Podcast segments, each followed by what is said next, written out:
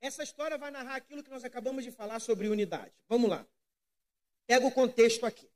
Davi está se sobressaindo na sua liderança, está tirando onda. Davi está fazendo o que ninguém faz, ainda menino, porque ele mata o gigante. A sua fama está se espalhando sobre Israel. Quem é rei nesse momento é Saul. E quanto mais a fama de Davi cresce, mais o ódio e a inveja de Saul contra Davi. Por causa da inveja, Saul começa a perseguir Davi e tenta matá-lo para abafar a fama de Davi, porque se sobressai mais do que Saul.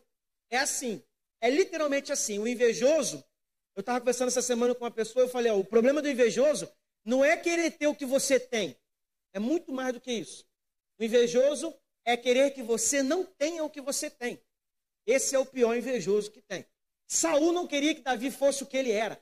Por isso ele precisava matar Davi. Não bastasse arrancar a sua família ou destruir a sua família, a sua casa, seus pertences. Não, ele queria matar Davi. Por quê? O problema não é o problema para Saul não é o que Davi tinha em suas mãos. E aí falando em equipe e não se referindo a coisas, eu vou lembrar que Henry Ford vai dizer o seguinte: pode tirar de mim os meus instrumentos, pode tirar de mim os meus pertences, meu dinheiro, pode até tacar fogo no meu prédio, mas me devolva a minha equipe, eu faço tudo de novo. Davi era essa pessoa, não, adianta, não adiantava destruir tudo de Davi. Ele era, estava nele, a unção estava nele, o chamado estava nele. Porque Deus derramou uma unção sobre ele, assim como tem derramado sobre nós. Amém ou não amém? Você está ligado aí, irmãos? Só Campo Grande. Está ligado aí, irmão? Beleza.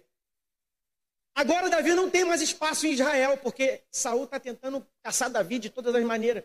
E aí não tem mais espaço, está ficando. Ó, Israel está ficando apertado para Davi, porque Saul era rei, tinha, tinha as fronteiras, tinha o domínio, tinha os exércitos, tinha os soldados, tinha os fofoqueiros, né? ou seja, os informantes, tinha tudo. Então, para onde Davi ia, Saul ia atrás. Davi começa a ver que Israel está pequeno, então ele pensa o seguinte: para eu ter pai, eu vou ter que sair de Israel. E ele sai de Israel e vai, vai procurar uma outra geografia, uma outra cultura. Que, que lugar é esse, pastor? Pergunta para mim, que lugar é esse, pastor? Então, esse lugar é na terra dos filisteus. Exatamente aquele povo que Davi falou assim: quem é esse incircunciso? Aquele que Davi um tempo atrás chamou de incircunciso, agora ele buscou asilo político para poder ficar, porque ele precisava de uma paz. Só que fato é que paz na terra dos filisteus é uma paz temporária, não é uma paz permanente. Para onde você tem ido? Nos últimos anos, nos últimos meses, nos últimos dias, qual é a terra que você tem pisado? Qual é o asilo político que você tem buscado? Eu posso te dizer que, embora não seja Israel, a tua paz será temporária. Porque paz permanente somente no centro da vontade de. Irmão, vem comigo, irmão. Somente no centro da vontade de. Isso. Davi vai para um lugar chamado Ziclag. É o local onde o rei filisteu permitiu que Davi ficasse. E Davi está ali com seus homens. Por volta de 600 homens, Davi está em Ziclag.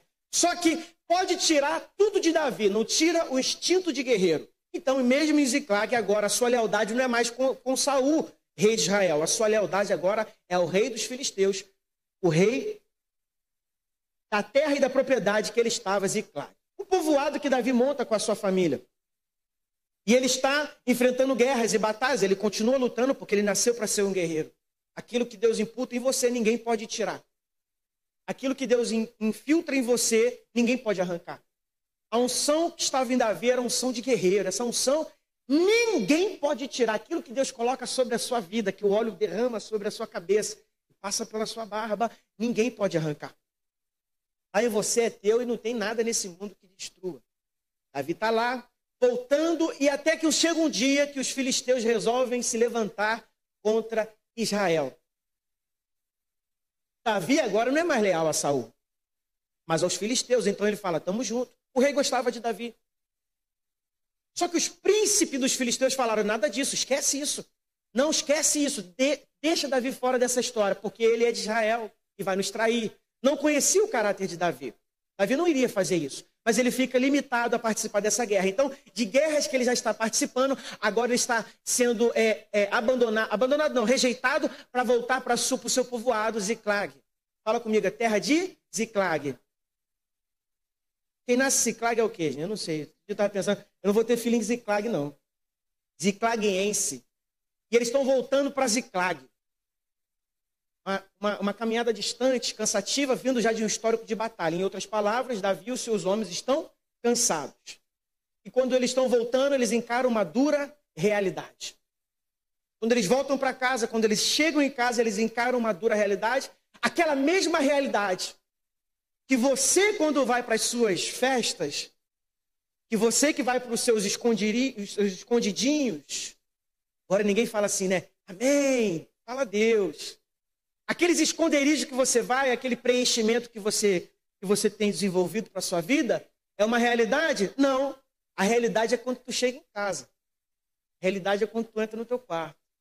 A realidade é quando você se olha no espelho e você vê que está um vazio dentro de você. Davi voltou para casa para encarar a sua realidade. Qual era a realidade? Presta atenção um outro povo chamado os Amalequitas, algumas horas e talvez alguns dias atrás, passaram pela terra de Davi. E Davi, por estar acostumado a roubar tudo dos Amalequitas, roubar não, guerrear, vencer e tomar o que era deles, agora parece que o jogo virou. E foram os Amalequitas que, na ausência dos homens, destruíram toda a cidade de Ziclag. Para piorar, não só atacaram fogo, não só levaram os seus pertences, mas levaram os seus filhos e as suas esposas. Antes fossem só os seus pertences, antes fossem só a sua terra. Davi, quando chegou com os seus homens, e eles não estão vendo mais uma casinha, um povoado, uma edificação. Não, eles estão vendo cinzas. Essa é a dura realidade. Qual é a realidade? Cinzas. Realidade de uma destruição. Irmãos, às vezes é difícil chegar em casa e encarar a nossa realidade. Qual é a tua realidade? Um pai que te abandonou? Uma rejeição familiar? Hum? Estou te perguntando e você vai respondendo para você mesmo. Qual é a tua dura realidade? E quando Davi chega, escuta só. Não é só a cidade que foi destruída e a sua família foi roubada. É desconstruída a imagem de Davi. Versículo 6 vai dizer que os homens resolveram apedrejar Davi. Os seus homens. Mas sabe qual é a resposta de Davi? Você sabe qual é a postura de Davi? A Bíblia fala que ele busca a sua estola sacerdotal e vai buscar o Senhor. Porque no momento da dura realidade, ele não chuta o pau da barraca nem o balde. Na dura realidade, Davi não se revolta contra os seus próprios homens. Davi nem responde à má intenção dos seus homens de apedrejá-lo. Sabe o que ele faz? A Bíblia vai dizer que ele busca se reanimar em Deus. Você busca se reanimar onde? Hã? Aonde você se. Obrigado, Marcelo. Parece que só tem dois crentes, Pastor Samuel e Marcelo. Qual é a sua dura realidade? Hã? Qual é a sua postura quando tudo dá errado? A minha realidade é me reanimar no Senhor. Essa é a minha postura e foi o que Davi fez. Agora, o versículo 6 ele é muito interessante, eu vou ler para você, porque ele, ele entra em conjunto daquilo tudo, do processo da liderança da inteligência de Davi. Ele fala o seguinte: Davi ficou profundamente angustiado. Por quê? Porque os homens falaram que iriam apedrejar. Não bastasse perder sua esposa, seu, no, os seus pertences, perder sua cidade, não bastasse ser rejeitado para a guerra, porque seria suspeita de, um, de, uma traição, um homem que é de caráter. Agora, não só isso, seus homens tudo que ele tem agora são os seus homens. É tudo que está na sua mão. São os seus homens. Resolvem agora apedrejar Davi. Davi agora não tem mais nada. Peraí, é quando nós pensamos que não temos nada que lembramos que temos tudo. Porque Deus, muita, porque Deus muitas das vezes permite a gente não ter nada para lembrar que temos tudo.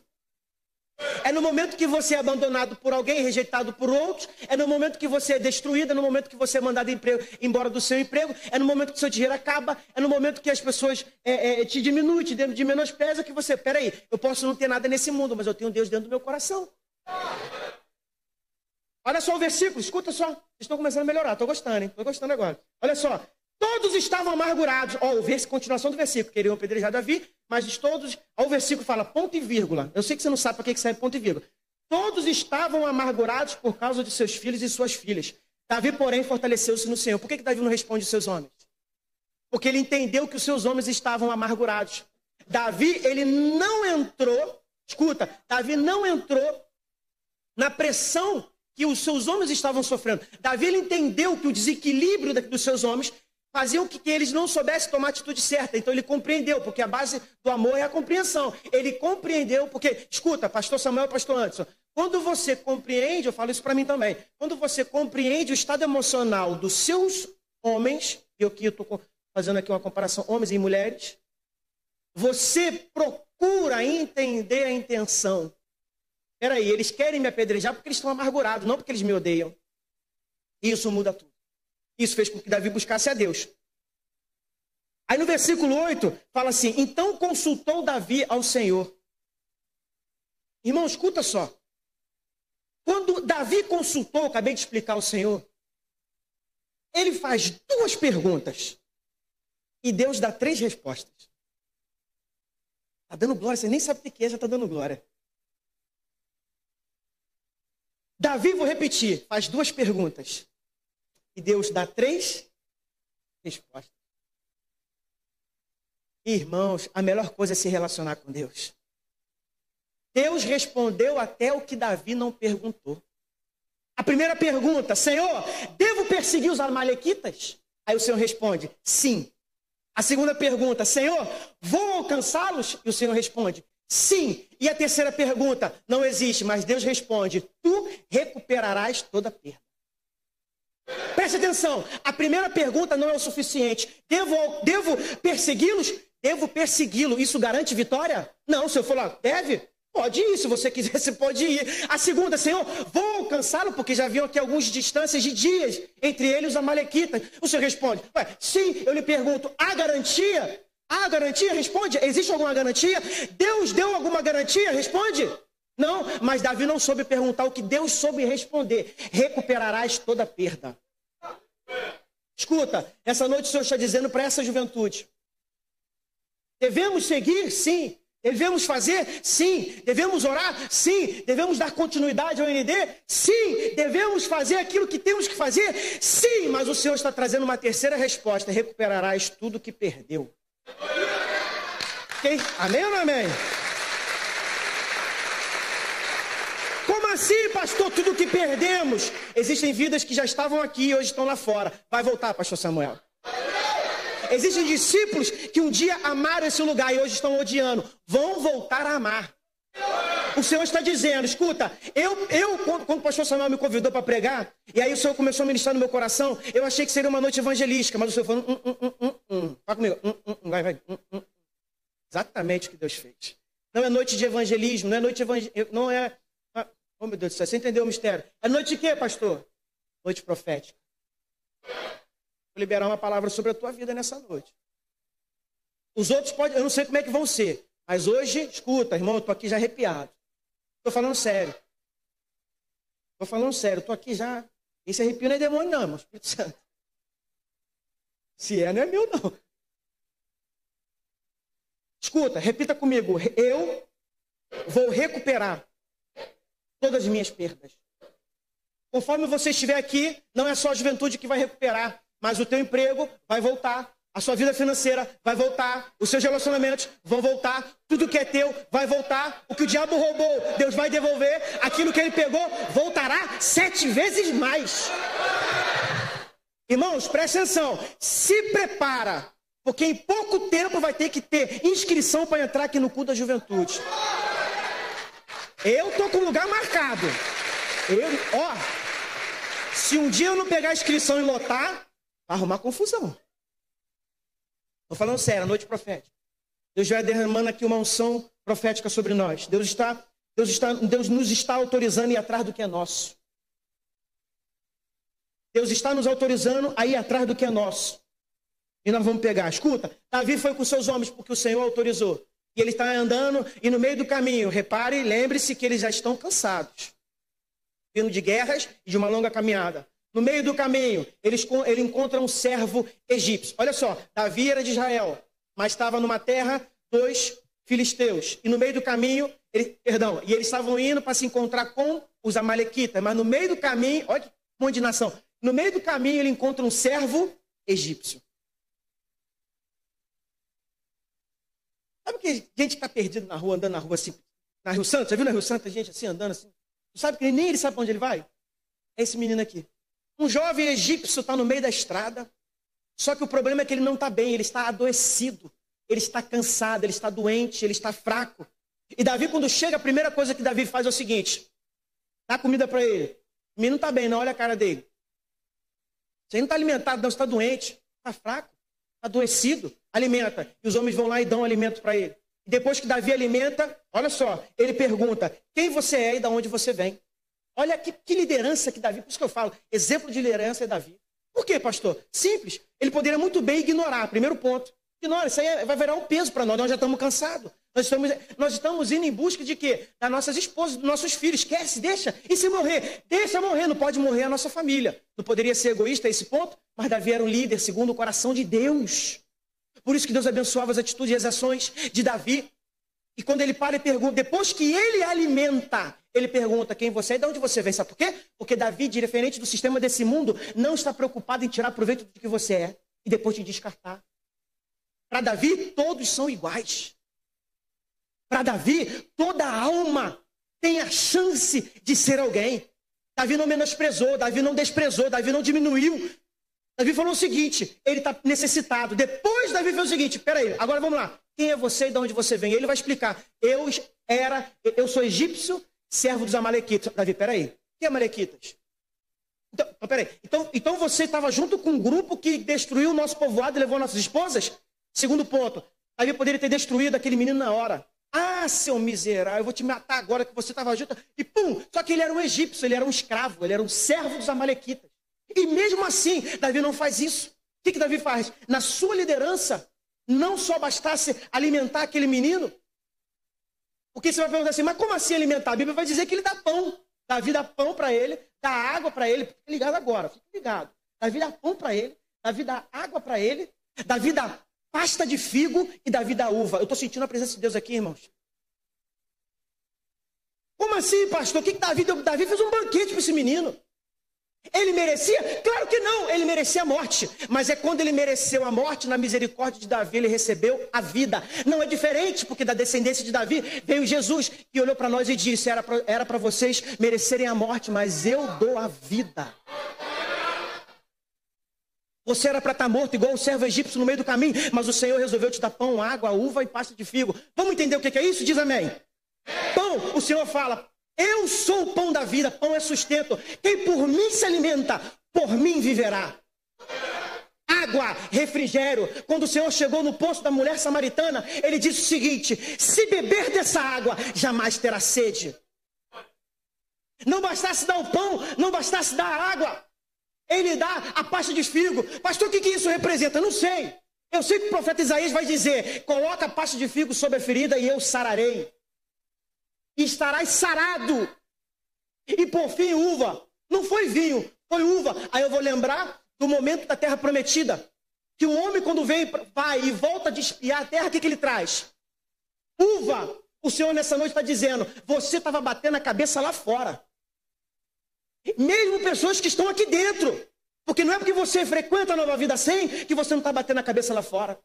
De repente você está batendo mais a cabeça do que aqueles que estão lá fora e não são da nova vida sem. Mas o Senhor te trouxe nessa noite para te dar pão, sustento, água, refrigério, pasta de figo para curar a tua alma. E uva, o que, que é uva, pastor? Fruto da terra prometida.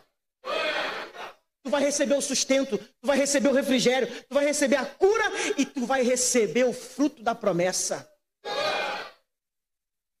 Foi isso que Deus fez com Davi e foi o que Davi fez com ele.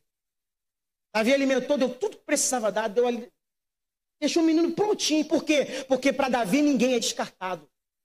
Aqui nessa juventude ninguém será descartado. Aqui nessa juventude todos serão reaproveitados. Aqui você será reciclado. Pastor, eu pequei muito. Sim, como quem que você pecou? O seu pecado não é maior do que a graça de Deus. O seu pecado não é maior do que a sua falta de, de fé em Deus. A sua fraqueza pode te levar para baixo, mas Deus te levanta para o alto. Irmão, escuta, irmão, presta atenção. Jovens, presta atenção. O que Deus vai fazer aqui nessa juventude, nem olhos viram, nem ouvidos ouviram, nem jamais penetrou em coração humano. Irmão, escuta. Deus vai fazer algo sobrenatural nessa juventude. Quem viver, verá. Quem, ó, irmã, ah, meu Deus do céu. Queria que Deus revelasse para vocês Queria que Deus mostrasse para vocês. Aproveita agora, irmão. Aproveita agora. Agora é a hora. Porque aqui, pastor Samuel, ninguém vai ser descartado. Você pode sair, aí o problema é seu. Você pode não se envolver, o problema é seu. Mas está aqui dentro, não vai ser descartável. Porque na obra de Deus, Deus não descarta ninguém. Pode vir torto, manco, pode vir paralítico, pode vir cego, surdo, mudo, prostituta, viciado, até flamenguista pode vir, irmãos mas Deus vai fazer a obra. Amém ou não amém? Quem não é Flamengo, aplauda ao Senhor em nome de Jesus. Amém. Aí Davi chega pro menino e fala assim: Não, sério, Davi Luiz no Flamengo foi. Doeu, irmão. Doeu, essa aí doeu. Ele tinha que ir pro Vasco, né? Doeu, doeu. Mas amém. Isso é bom que moldando a gente, né? A gente vai amadurecendo. Vamos lá, Davi, Davi, Davi faz o seguinte: olha só, Davi alimentou. Aquele menino não era digno de ter o que ele tinha, de receber o que ele recebeu. Mesmo assim, Davi dá a ele pela misericórdia. E sendo assim, quando termina esse momento de respaldo, porque ele vai dizer que era servo dos Amalequitas e que adoeceu. E no terceiro dia, ou dentro dos três dias, por ter adoecido, os Amalequitas dispensaram ele deixaram ele sozinho. Por isso que eu estou te falando. Aqui você não será descartado, porque Deus vai te aproveitar. Deus vai corrigir os teus erros e potencializar os seus acertos. Aqui você tem espaço. Lá fora, escuta, quando o seu dinheiro acabar, você não presta mais para ninguém. Lá fora, quando eu falo lá fora, é para o sistema desse mundo. Lá fora, aquelas amizadezinhas, você vai ter que manter esse tênis da marca. Você vai ter que manter essa blusa igual bonito minha assim, entendeu? Igual o pastor Daniel. Se você não manter, sabe, o que acontece? Você não faz mais parte do grupo.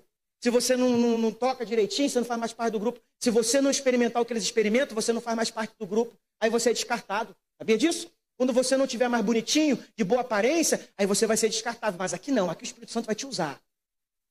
Aqui ele vai te usar. Aqui você vai ter significado. Aí Davi pergunta para ele o seguinte: vem cá, posso te fazer uma pergunta? Posso lhe perguntar? Esse menino deve estar todo sem graça. Pode, pode perguntar. Você poderia nos levar até os Amalequitas? Irmãos, quando eu li esse texto, eu não acreditei. Quando o Senhor ministrou no meu coração, eu falei: mentira.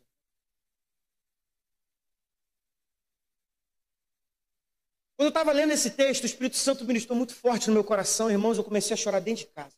Igual um maluco. Comecei a pular igual pentecostal, comecei a girar, comecei a falar em línguas. Amém ou não amém, Marcelo? Cadê Campo Grande? Amém, Campo Grande? Aprende aí.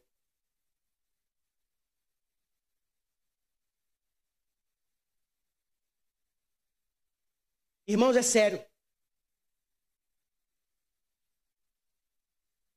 Davi estava em busca com seus homens, de todos os seus pertences, a sua família, a sua esposa, e todos os filhos de todos os guerreiros que estavam com ele. Mas eu lhe pergunto: quem Deus usou para que Davi chegasse aos Amalequitas?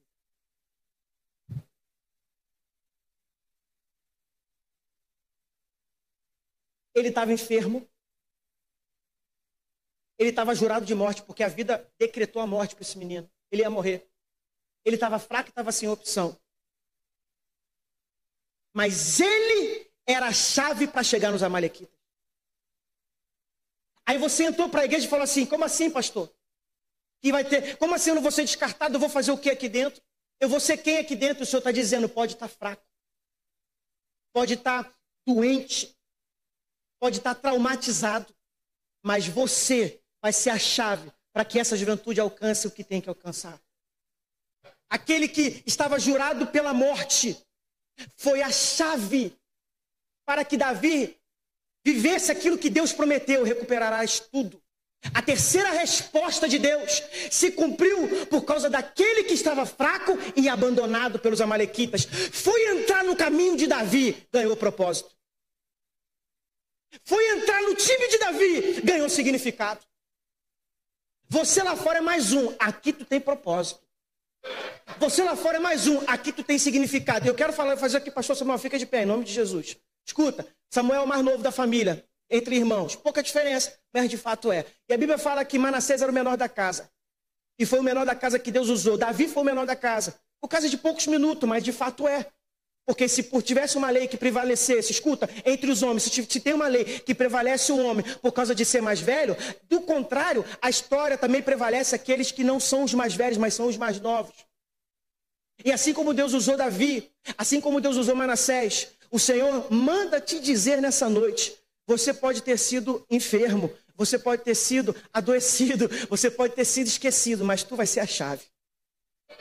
Estenda suas mãos sobre a vida do pastor Samuel, estenda suas mãos. Feche seus olhos. Espírito Santo de Deus, eu vou orar e você vai repetir comigo. Senhor, nessa noite, nós oramos pela vida do pastor Samuel. para proteção, capacitação, unção da vida dele.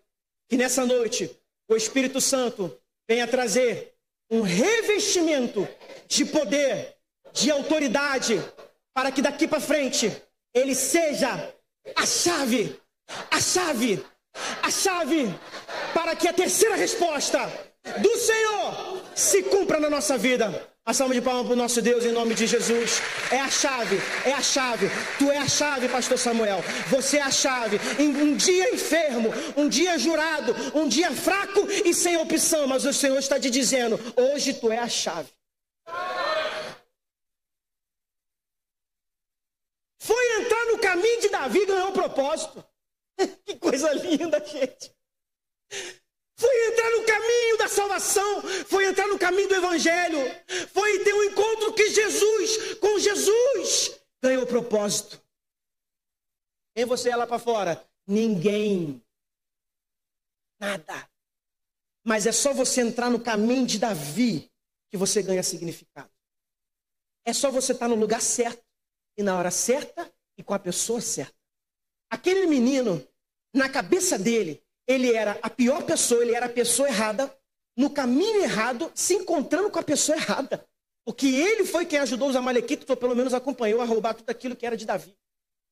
Mas na visão de Davi, ele era a pessoa certa, no caminho certo, fazendo o que era certo no lugar certo. É assim, você está deslocado porque você não encontrou o teu propósito. Mas Deus está te dizendo nessa noite, calma, você pode ser o que for para você. A sua opinião não muda a opinião de Deus. Deus está dizendo, você é a pessoa certa, está no lugar certo e está no caminho certo. E vai encontrar a pessoa certa e vou fazer contigo aquilo que é certo. As pessoas, pastor, mas eu vivi um passado tão nebuloso. Deus apaga o seu passado, Deus te levanta e te bota no caminho de novo para fazer, porque a glória da segunda casa será maior do que a primeira. Irmãos, meu Deus do céu, cadê Campo Grande? Cadê Campo Grande? Amém. Quem era esse menino? Ninguém, mas para Deus ele era a chave. Deus vai usar sempre o menor da casa. Pastor, toco muito. Show. Mas se aqui dentro não se sentir o menor, Deus não vai te usar. Tu não vai ser a chave. Tu vale para todo mundo, inclusive para mim. Davi poderia ter matado. Escuta, a compaixão de Davi deu a ele a chave para chegar onde deveria. Mas ainda não cheguei no ápice do que eu quero que você entenda nessa noite, não. Cheguei não. Quem está vivo e acordado diz amém. Eu falei que eles estavam cansados. Porque da onde ele estava até Ziclag, 145 quilômetros. É tipo assim, tu vai para o centro andando, tu acha que eles foram como? Uber, Davi, pede um Uber aí, só tá cansado. Aí ele falou assim, não dá, cara, já cancelaram três vezes. é como se estivesse andando para o centro do rio e voltar em mais metade. Sangue de Jesus tem poder. Os caras já estavam é, cansados. E aí fizeram uma caminhada que ficaram mais cansados ainda. E quando chegaram em Ziclag, a decepção, porque a decepção ela vai junta com a canseira e prejudica mais ainda. Mas aí Davi, com a resposta de Deus, falou assim: não, não, não, não, não, não. Joga a pedra no chão. E vai me apedrejar aqui não. Não acabou? Joga a pedra no chão. Vambora. Vambora, vem comigo. Olha, olha a diferença que a liderança faz. E aí ele falou: vambora, vambora, vambora. E a Bíblia vai dizer que eles levam, ele leva 600 homens. São os homens que estavam com ele, os guerreiros. Só que no meio do caminho, no meio do caminho, eles vão dar uma parada. Não só essa parada do, do, do servo egípcio que foi encontrada. Ali não foi uma parada, foi só um encontro. A parada mesmo vai acontecer mais à frente, um pouco antes, não sei, num lugar chamado Ribeiro de Bezó. Fala comigo, Ribeiro de Bezó. Naquele momento ali, eles estão parados. Por quê? Porque por volta de 200 homens não estão aguentando mais a caminhada. Eles vão falar assim, Davi, para, por favor. Sangue de Jesus tem poder, eu não estou aguentando mais. Deixa a gente ficar aqui. Dos 600 homens, 200 homens vão ficar. Aí Davi aproveita e fala o seguinte: então vocês guardam as nossas coisas. E a gente só vai com as armas. Ficou uma troca de farpa ali.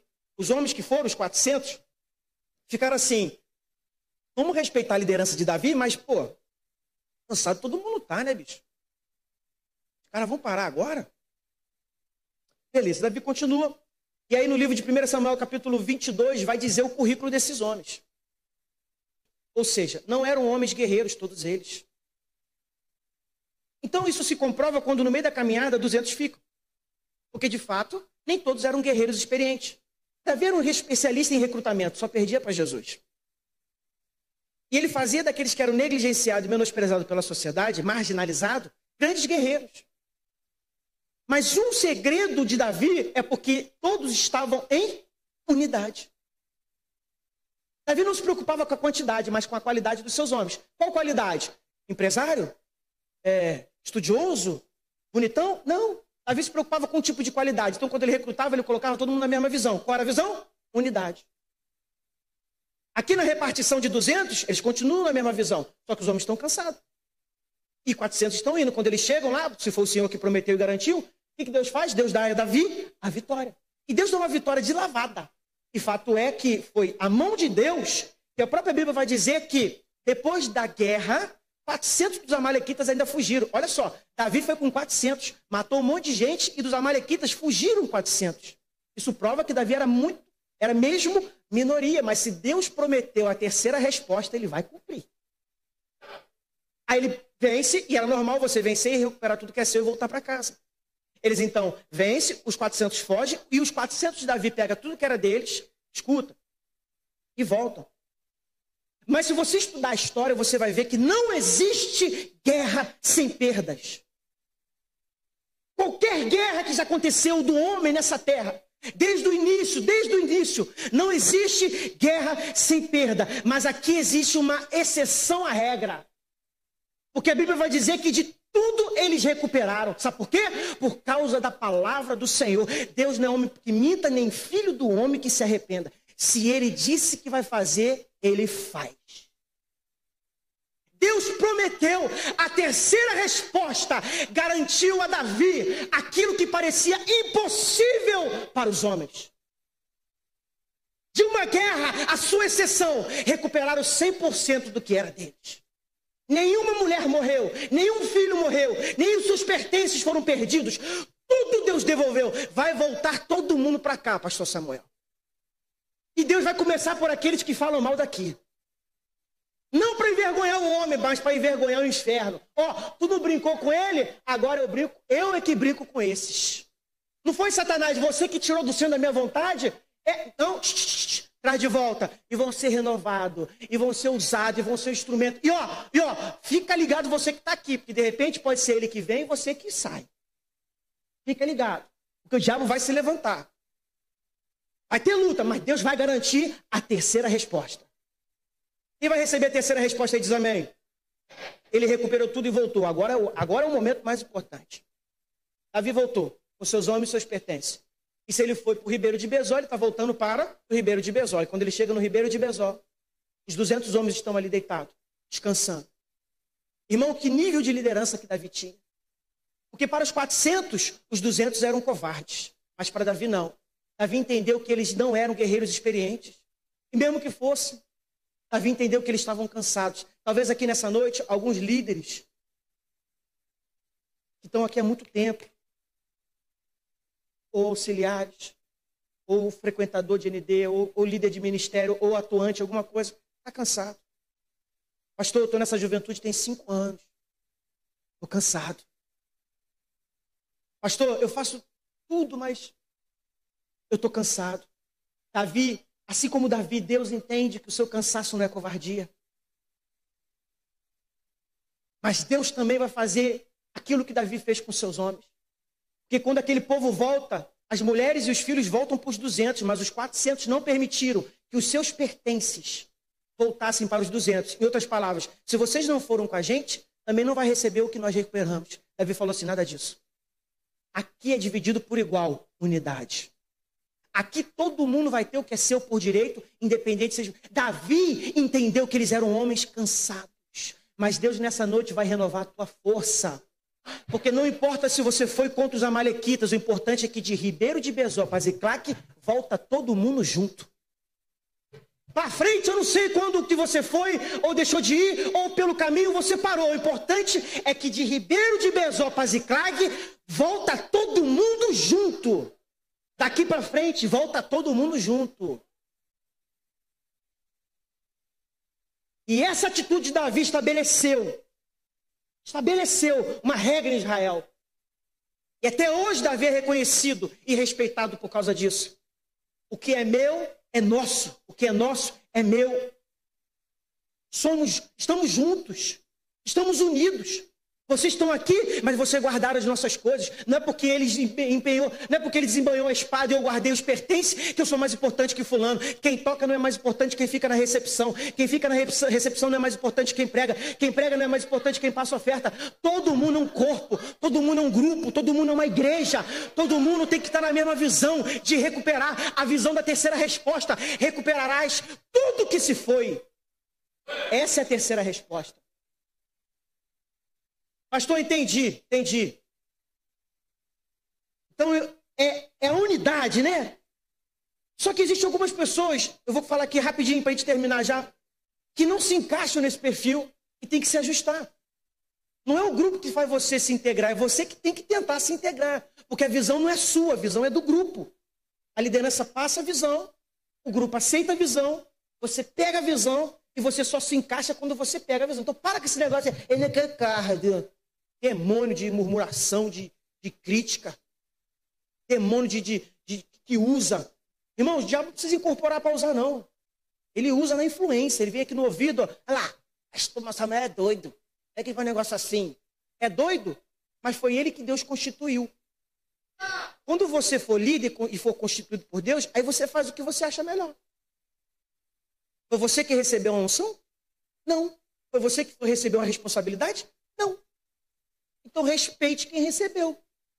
E vai ser do jeito que o pastor Samuel fizer. E ponto final. Eu falei essa semana lá em. em, em, em ai, meu Deus. Quanta igreja? Campo Grande. Olha, ó, na casa de paz. Já falei com todos os ministérios. Se não tiver o mínimo de casa de paz, disciplina.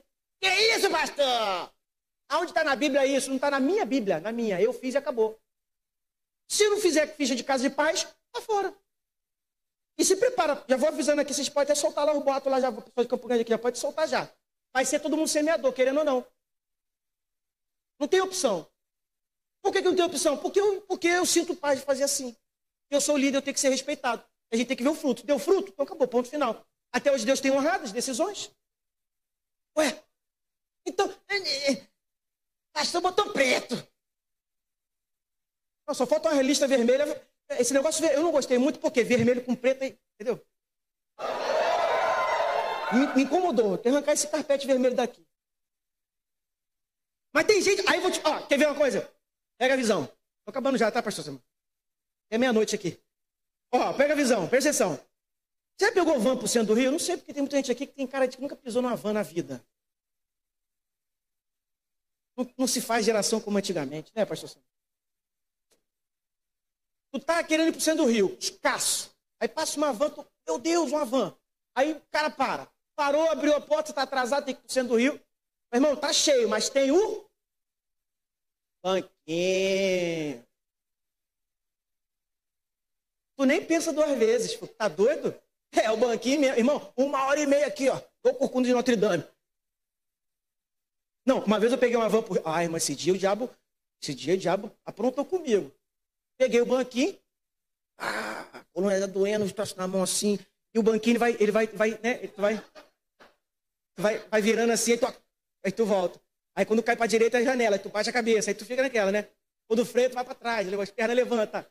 Aí beleza. Tô aqui, daqui a pouco o Coelho Neto, sei lá, parou, eu, eu cochilando, parou. O passageiro desceu, o cobrador, sem vergonha, cara. O cobrador, ao invés de falar assim, ô do banquinho, Pode sentar, não. Ele ficou quietinho, porque tinha um passageiro. Falou... Quase no meio do centro que eu acordo, eu olhei assim, porque de fisionomia eu pego. Eu... Ah, irmão, o velho homem veio. Eu falei, eu sou sem vergonha. Eu estou desde Coelho Neto, sei da lá da onde esse lugar era para ser meu. Não é para ser dele. Eu estou aqui no banquinho, pagando a mesma coisa que ele. Pastor, o que isso tem a ver? A partir de hoje não adianta pegar banquinho. A partir de hoje você entra e se acomoda. A partir de hoje, ou você se acomoda ou você pega a próxima van. Porque nessa van não tem banquinho. Não tem. É gente querendo se acomodar no ministério, mas não quer participar. É gente querendo se acomodar no ministério, mas não quer somar, não quer ativar. Não quer. Quer ver outro exemplo aqui que tem a ver com isso? Você quer ver outro exemplo? Você... Escuta. Não, escuta. É sério. É sério. Escuta. Vocês já viram é, pessoas que acham míssel, míssel de segunda de guerra, de guerra mundial, assim, míssel antigo, que não foi, que não explodiu, que cai, mas não explodiu? Quem já viu esse negócio? Pelo amor de Deus, já viu? Então, é, tem crente que é igual esse míssel. Ele é até ativo. Ele vai para guerra e ele até sai do avião e cai na terra. ele, ele ele faz, né? Tipo assim, é como assim, é, é garganta, pá! Mas na hora de ativar, nativa. Na hora de explodir, não explode. Na hora de cumprir a sua real intenção, não cumpre. Porque a, a, a missão do míssil não é sobrevoar, voar. A missão, a missão do voar é a missão do avião. A função do míssil é explodir. Aí o cara entra no avião, voa, mas na hora de explodir não explode. É crente que se acomoda dentro do ministério e não ativa. Mas não vai ter espaço para míssil que não ativa. Não vai ter espaço. Pastor, isso é uma ameaça? Não, isso é um recado de Deus. Isso é um recado de Deus. Entrou na van, se acomoda. Caiu do avião, explode. Porque são pessoas assim que não pegam a visão. E aí não pega a visão, não tem unidade. Não tem unidade, não vence a batalha. Nós somos igual uma balança. Você já reparou? Olha aqui, tu está aqui. No teu lado esquerdo, a tua vida emocional. No teu lado direito, a tua vida espiritual. Aí sabe o que Deus faz? Deus permite o emocional cair, o espiritual subir. Porque se ele deixar o emocional leve, o espiritual cai. Aí Deus tem que permitir que teu emocional vá lá no fundo para ver a tua vida espiritual subir. É gente que não consegue equilíbrio. Porque o certo é estar na mesma medida, tanto bem emocionalmente quanto bem espiritualmente. Mas tem gente que é uma balança, ou é um ou é outro. E Deus não te chamou para isso. Deus chamou para poder botar equilíbrio no emocional e no espiritual. Quem está pegando a visão diz amém. Aí eu vou fechar com um exemplo aqui, o pessoal do, do louvor pode, pode voltar. Vou fechar com esse exemplo aqui. Olha que bacana, pastor Samuel. Estava lendo uma reportagem esses dias, não precisa tocar ninguém, não, só fica posicionado. Eu estava vendo uma, uma, uma, reportagem, presta atenção aqui, irmão. Uma, uma, reportagem esses dias, muito interessante. Um país desse, eu não lembro se foi os Estados Unidos, na Segunda Guerra Mundial, eles começaram a recepcionar os seus aviões que já estavam sendo bombardeados. Aí, em cima desses aviões, os especialistas chegaram e fizeram um mapeamento da onde tinha mais tiro e perceberam que era cauda, cauda não, a ponta da, da asa, o meio, que é onde fica o piloto, e a cauda, a ponta da cauda. Aí os especialistas pensaram o seguinte: bacana, show de bola. Vamos reforçar esses pontos, porque esses pontos são pontos de vulnerabilidade. Na contramão dos especialistas, apareceu um matemático. Quem gosta de matemática diz amém. Nossa! Bye bye, Enem. Chegou um matemático e falou assim: está todo mundo errado, vocês estão na contramão do pensamento lógico. Aí, você tentou ver, né? E aí falou: não, esses aviões voltaram. Se voltaram, esses não são os pontos de vulnerabilidade.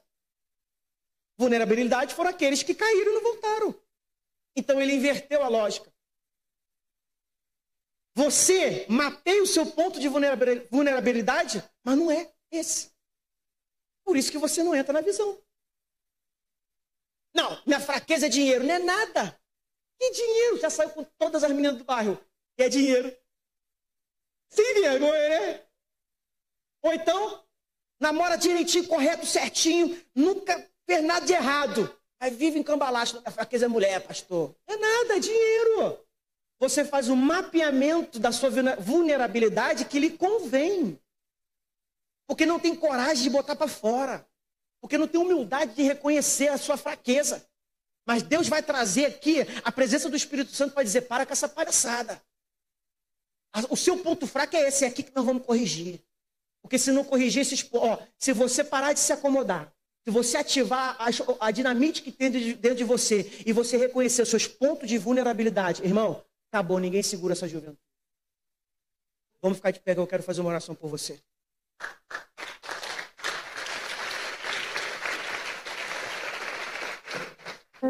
Feche seus olhos. Senhor, nessa noite eu quero te agradecer, Pai. por essa oportunidade, por esse momento.